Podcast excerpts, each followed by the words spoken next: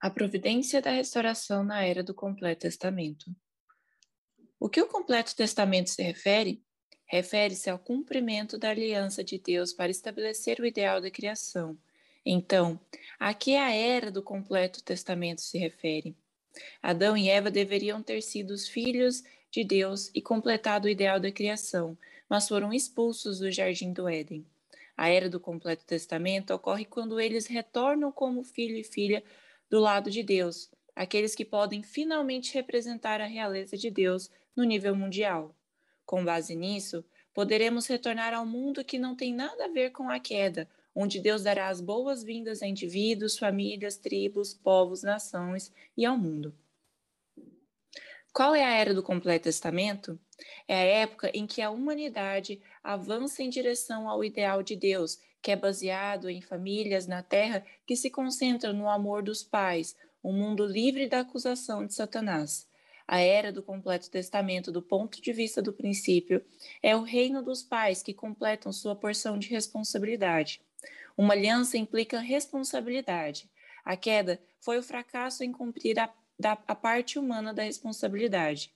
O Antigo Testamento se refere à antiga aliança, o Novo Testamento se refere à nova aliança, e o completo testamento, que estamos falando agora, se refere ao tempo de completar a aliança. Completar a aliança significa que todas as pessoas do mundo completam sua porção de responsabilidade. Por causa do fracasso anterior em cumprir a responsabilidade humana, nossas responsabilidades como indivíduos, famílias, tribos, povos, nações, mundo e cosmo ainda permanecem diante de nós. Além disso, o mundo de Satanás passou a existir. Já que Satanás veio à existência por causa de nosso fracasso, precisamos agora cumprir a nossa responsabilidade para eliminá-lo. Olhando para a providência de Deus, podemos ver que ela consiste em três estágios. Eles são a era do Antigo Testamento, a era do Novo Testamento e a era do Completo Testamento. Os cristãos acreditam que tudo terminou com o Antigo e o Novo Testamento, mas esse não é o caso. Eles não sabem que a era do Completo Testamento está diante deles. Jesus deve retornar para completar a vontade. Nós chamamos isso de completo testamento. Temos o Antigo Testamento e o Novo Testamento. Esses tratados devem ser completados, não devem? O Senhor do segundo advento vem a essa terra para completar a vontade. A era do completo testamento é a idade do cumprimento. Devemos cumprir a sua aliança nos níveis do indivíduo, família, tribo, povo, nação e mundo.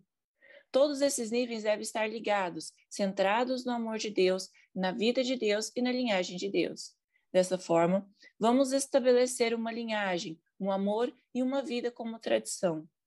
Quando isso acontecer, Satanás terá de sair. Isso, deve, isso é feito pelo trabalho de enxerto, que naturalmente re, removerá nossa conexão com a linhagem de Satanás.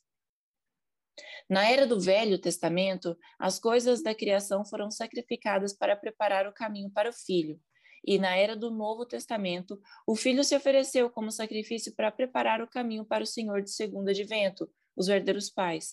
Na era do completo testamento, os verdadeiros pais se sacrificam para trazer o amor vertical de Deus para a terra.